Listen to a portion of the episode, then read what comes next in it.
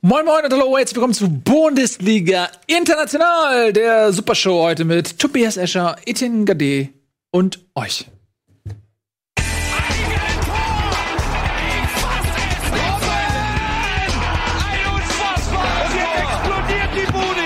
Kritisiert mir denn nicht so viel. Das ist ein guter Mann.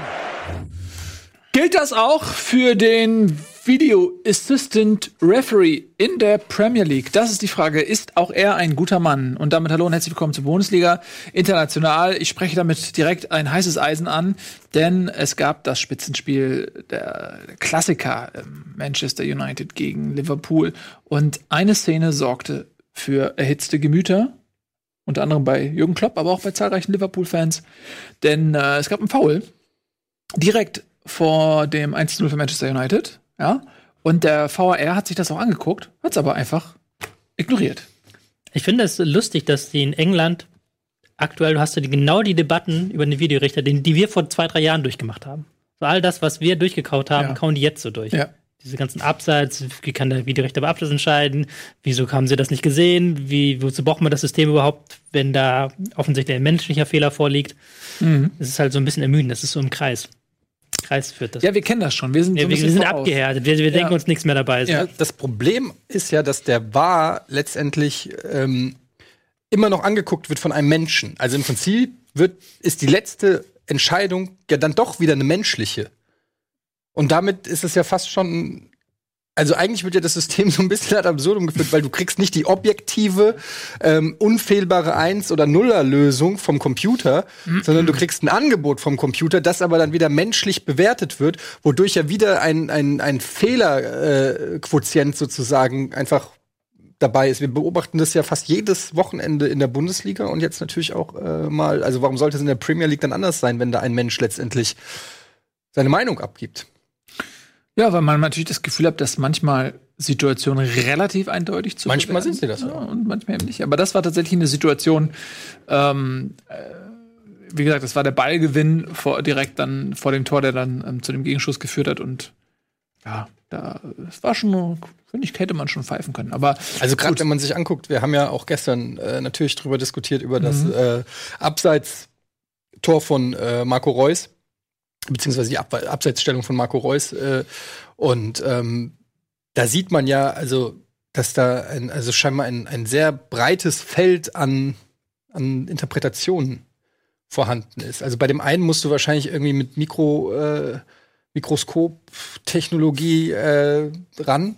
Mikroskop, Mikroskop, die berühmte Mikroskop-Technologie. Mikroskop-Kameras sind ja auch jetzt im Einsatz. Genau. Und ähm, bei, bei anderen Situationen ähm, denkst du dir, was, das sieht doch jedes, sieht doch jedes Kind und ähm, kommen trotzdem wieder andere Ergebnisse raus. Eigentlich, finde ich, kann man es dann doch eigentlich auch so bei, beim belassen, wie es immer war. Das Ja, das wollte ich gerade sagen. Die Ja, Diskussion ihr habt doch angefangen, aber was wollt ihr denn? Jetzt bin ich der Depp oder was? Du hast deine ganze. Anmoderation mit wahr gemacht, dann gehe ich da drauf ein, jetzt bin ich hier der Vollidiot oder was? Da Ja. sage ich halt nichts mehr dazu. Ein Gut, das finde ich, das finde ich gut. Wie denn da, wie, das findest du jetzt gut auch was? Ich nichts mehr dazu sagen. Ja, das finde ich echt passend. Ähm, Liverpool hat übrigens noch den Ausgleich gemacht und ist deswegen natürlich auch, auch ohne diesen Ausgleich wäre Liverpool natürlich weiter Tabellenführer, aber die Siegesserie ist gerissen. Ich glaube, man hätte den Rekord gehabt, sowohl den Startrekord, also innerhalb einer Saison, als auch saisonübergreifend die Siege, die aneinandergereihten Siege, wäre, glaube ich, auch ein Rekord gewesen. So ist ausgerechnet gegen äh, Erzrivale Manchester United. Die haben ja, glaube ich, mehrere Erzrivalen in Liverpool, ne? Der haben eigentlich alle erst Ah, die Everton ist ein Erzrivale, diverse Erzrivalen. Ja. Ähm, Ist ja auch nicht der beliebteste Verein. Ja. Genau wie United. Also all die großen Vereine haben ja immer ihre Gegner. Genau, aber so, Erfolg ähm, macht Feinde. ja, das kennst du ja auch zum Beispiel. Dass du hast mich ja auch. Ich habe Feinde, meinst du? äh, ich will, äh, erstmal möchte ich kurz sa- sagen, Manu, äh, unfassbar katastrophale Saison. Ähm, zwei Punkte vom direkten Abstiegsplatz entfernt, momentan auf Platz 13 mit gerade mal 10 Punkten. Und natürlich, was du eben angesprochen hast, Man City hat ähm, auswärts gewonnen, ist jetzt auf sechs Punkte ran, so muss man es ja formulieren an Liverpool. spüren den heißen die, Atem. ja, die, die Schlinge um Liverpool ähm, zieht sich immer enger, aber ich finde, vielleicht ist das also ohne, wir sind ja total objektiv und Mega unparteiisch. objektiv, ja. Aber vielleicht ist es gar nicht so schlecht für Liverpool. So ein, ein wütendes Unentschieden, was auch jetzt schon so den Fokus der Schiris äh, so zugunsten vielleicht von Liverpool verschiebt, im Sinne von, dass die nächste Entscheidung vielleicht dann wird, vielleicht gibt es da die ein oder andere Konzessionsentscheidung oder so und auch ein bisschen Wut im Bauch. Es muss gar nicht mal, natürlich wären drei Punkte besser gewesen als einer, aber unterm Strich glaube ich nicht, dass das jetzt Liverpool aus der Bahn wirft. Ich glaube auch, da hast du recht. Weil ich, What? ja.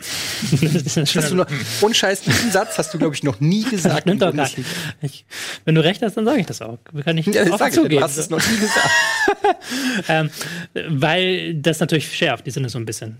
Sonst ist man so weit weg und dann denkt man sich, das läuft alles von selber. Und wenn man jetzt noch am Ende den Ausgleich, äh, den Siegtreffer gemacht hat, der auch ein bisschen glücklich gewesen wäre, man hat sich schon sehr schwer getan mit dieser Mauer, die United da aufgestellt hat, dann wäre das vielleicht ein falsches Signal gewesen. So kann das nochmal die Sinne schärfen. Ist, wenn man das Ganze jetzt mal losgelöst von dieser Saison betrachtet, so groß, also ein großes Bild sieht, dann ist es natürlich super interessant, dass ähm, Liverpool auswärts zu United reist, 70% Ballbesitz hat, United nach, in der zweiten Halbzeit nichts mehr macht für das Spiel, weil sie nur noch hoffen, irgendwie dieses Einzelne über die Zeit zu retten. Da hat, da hat sich schon so eine richtige Machtverschiebung ist da stattgefunden in den letzten zwei, drei Jahren. Mhm. Ich meine, Liverpool war ja eigentlich immer die letzten 20 Jahre, seit ich auf der Welt bin, hinter United. Und das hat sich jetzt geändert. Das hat man deutlich gespürt in diesem Spiel, fand ich. Ja. Aber am Ende hat es trotzdem nicht gereicht und damit die ersten Punktverluste. Und äh, Liverpool ist nicht der einzige Verein, der an der Tabellenspitze eine Niederlage, äh, nee, sagen wir so, keinen Sieg erringen konnte, denn auch in Spanien war das der Fall. Real Madrid ähm, musste sich tatsächlich mit 1 zu 0 äh, besiegen lassen und damit sozusagen auch die Tabellenführung abgeben. Da ist sie dann ja wohl ganz schön unter Druck mittlerweile, ne? Ja. Man spricht schon von Schicksalsspielen jetzt in der Champions League. Ich habe natürlich drauf geachtet, weil äh, Jovic in der Startelf stand, glaube ich 63 oder ein paar 60 Minuten, weiß nicht mehr genau, ein paar 60 Minuten auf jeden Fall äh, spielen durfte, war, äh, wurde dann aber auch ohne Torbeteiligung logischerweise ausgewechselt. Äh, Ja, also Real Madrid, das ist schon ähm, gut als rein tabellarisch noch nicht so schlimm, sind immer noch auf dem zweiten Platz, ein Punkt hinter Barcelona, aber die sind natürlich, die Madrilen sind auch verwöhnt und ich glaube, Niederlagen werden dann nicht wohlwollend zur Kenntnis genommen. Und man erhofft sich, glaube ich, auch spielerisch ein bisschen mehr. Also es ist jetzt auch einfach kein berauschender Fußball, den Real bislang in dieser Saison gezeigt hat.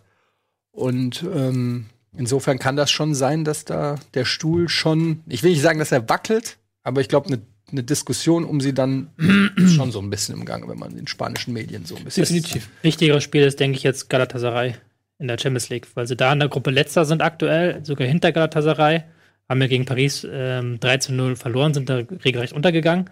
Die brauchen da jetzt unbedingt diesen Sieg gegen Galatasaray und da werden sie jetzt von vielen Fans fragen, vor allen Dingen wahrscheinlich von einer defensiven Galatasaray-Mannschaft und da haben sie sich ja Hm? Galatasaray sagen oder was? Ja, das ist jetzt auch sechsmal hintereinander.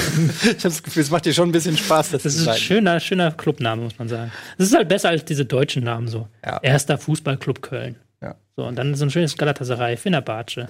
Ich habe zwar keine Ahnung, was das bedeutet, aber es geht einfach schöner von der. Zunge. Ja.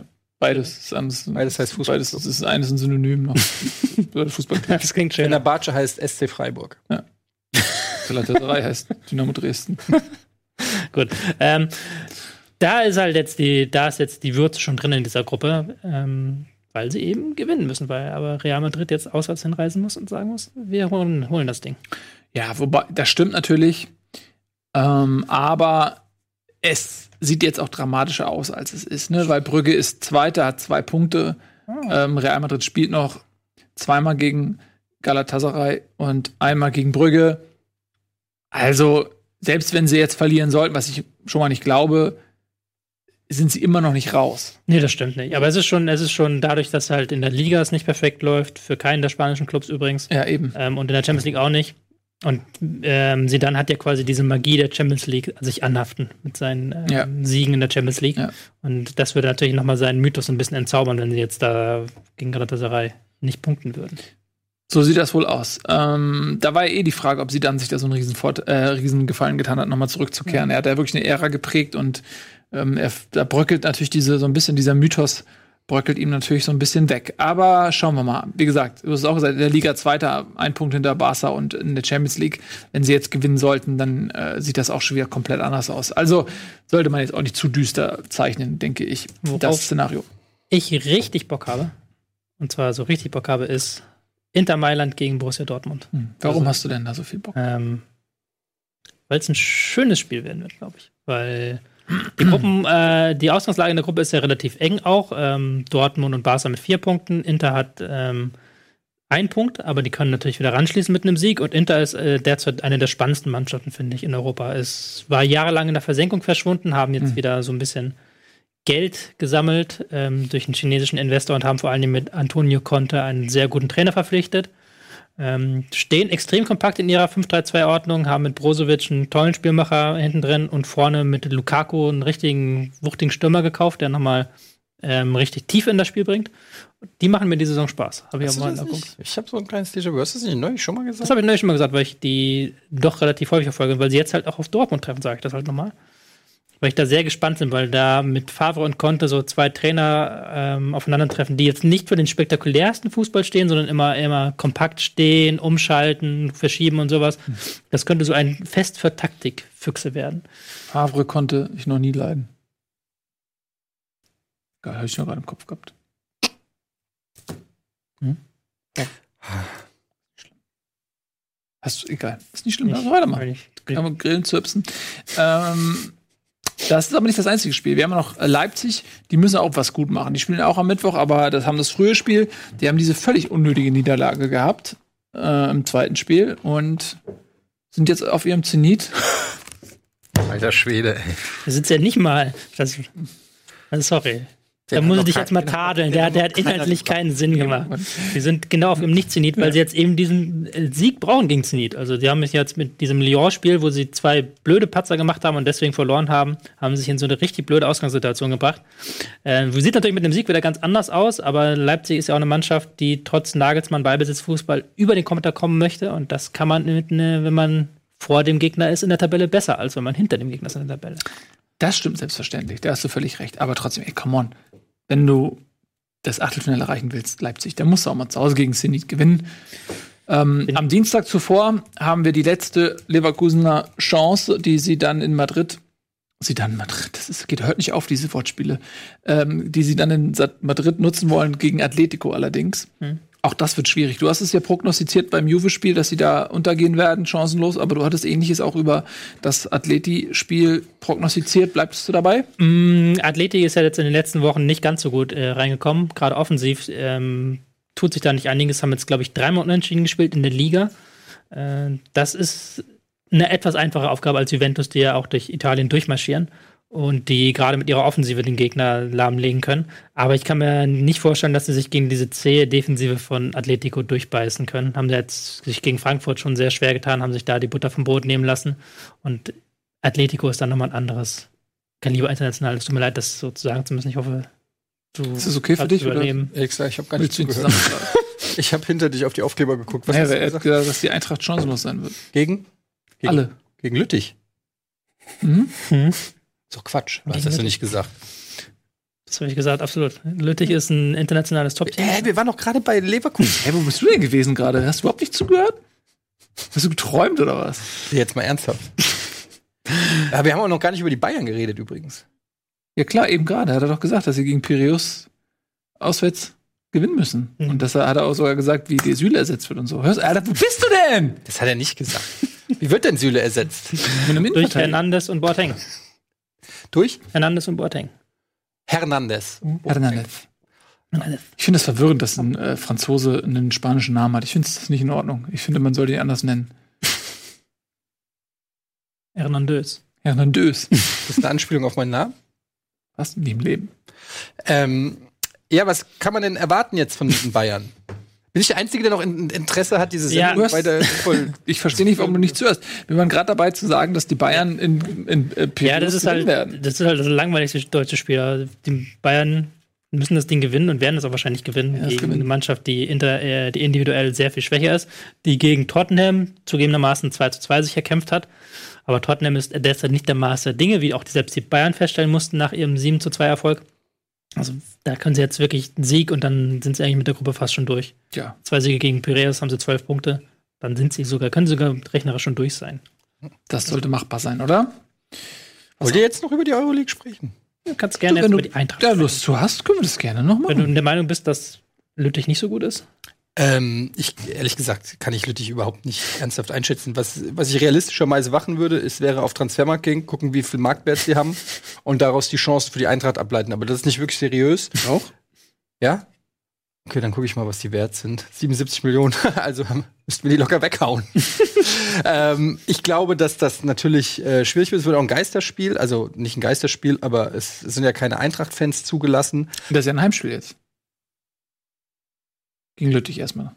Richtig. Wir sind ja bei den Auswärtsspielen, haben sie doch diese Sperre Ja, bekommen. genau. Beide Auswärtsspiele, die noch Ja, genau, sind. bei den, okay, wird das. Auswärtsspiel ist, ein, äh, ist verboten. Ich bin hier aber auch in der Tabelle verrutscht. Du bist so fakenews.de, oder? Ähm, ja, ist auf jeden Fall die Eintracht mit drei Punkten Arsenal äh, Führer. Ja, gut, sie müssen halt äh, bestenfalls gewinnen, um sich eine Chance. Ähm, also diese äh, Adi Hütt hat gesagt, die beiden Spiele gegen Lüttich entscheiden darüber, ob sie weitermachen oder nicht.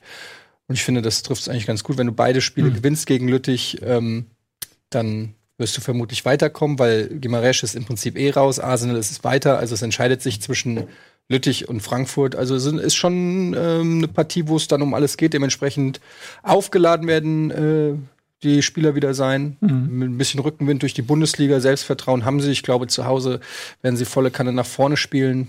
Und ähm, ja, dann gucken wir mal, was. Wird bestimmt ein schönes, äh, wird ein schönes Spielchen. Ja. Leidenschaftlich. Das erwarte ich auch von Rom gegen Gladbach. Gladbach mit dem Rücken zur Wand. Ähm, ist nicht Favorit in Rom. Vielleicht tut ihnen das mal ganz gut. Mhm. Wir müssen jetzt liefern. Wir haben natürlich jetzt durch diesen Last-Minute-Punkt noch im letzten Spiel noch mal Hoffnung. Mhm. Aber in Rom verlieren ist eigentlich nicht drin. Ne? Wolfsburg kann gegen Gent einen wirklich großen Schritt machen in Richtung weiterkommen. Genauso ein bisschen wie Frankfurt. Beide Gruppe hat 4-4-1-1, Gent und Wolfsburg vorneweg. Ein Sieg und dann ist man schon wirklich gut dabei. Mhm. Weiß eigentlich jemand, warum Gent dieses ähm, Indianer-Logo hat? Du stellst Fragen mitten in der Sendung. Ja, hätte jetzt sein können, dass das jemand weiß. Ich weiß es nicht, aber ich habe mich das schon ein paar Mal gefragt. Was, wofür steht denn das KAA? Keine, keine Ahnung. Keine Ahnung. Das könnte, Alter. das könnte man rausfinden, das Indianer-Logo. Conjo, was? Kuninglige Zu den Wappen des- Zu dem Wappen des stilisierten Sioux-Häuptling kam es, weil um die Jahrhundertwende Buffalo Bill mit seinem Western-Zirkus durch Europa zog und auch in Gent Station machte. Dort löste er eine Welle der Begeisterung los. Das ist aber schon, Okay. also das ist ja so wie, als wenn jetzt, weiß ich nicht, irgendein Bundesliga-Verein sich den Counterfei von Helge Schneider nimmt, weil er mal ein Konzert da gegeben hat in der Stadt. Das war cool. Naja, es ist ja nicht mal, es wäre eher so, wenn Hel Helge Schneider hat, der dann über irgendjemanden, weil das ist ja von den, das ist ja von den Zu-Indianern. Und Buffalo Bill war ja dann der, eigentlich so der, Der das, Böse. Ja. Also, dann müsste ja eigentlich, was ist das Gegenteil von Helge Schneider? Helge Mario Ma- Barth. Ma- Mario Barth Wir sind, große Mar- Helge Schneider-Fans, deswegen Ja. haben wir jetzt Mario Barth als Logo. Ja. Gut, aber sehr, sehr interessant. Da habe ich mich tatsächlich, häufiger haben wir gefragt, nie zu googeln getraut. Aber jetzt wissen wir das auch. Das ist ja doch schon eine Weile her dann. Ähm, so, apropos Weile her. Der Beginn dieser Sendung ist auch eine Weile her. Das heißt, die Zeit ist vorbei. Ihr Lieben, vielen lieben Dank fürs Zusehen. Wir sehen uns am Montag um 17 Uhr live wieder zur Bundesliga. Bis dahin. Tschüss und auf Wiedersehen. Tschüss.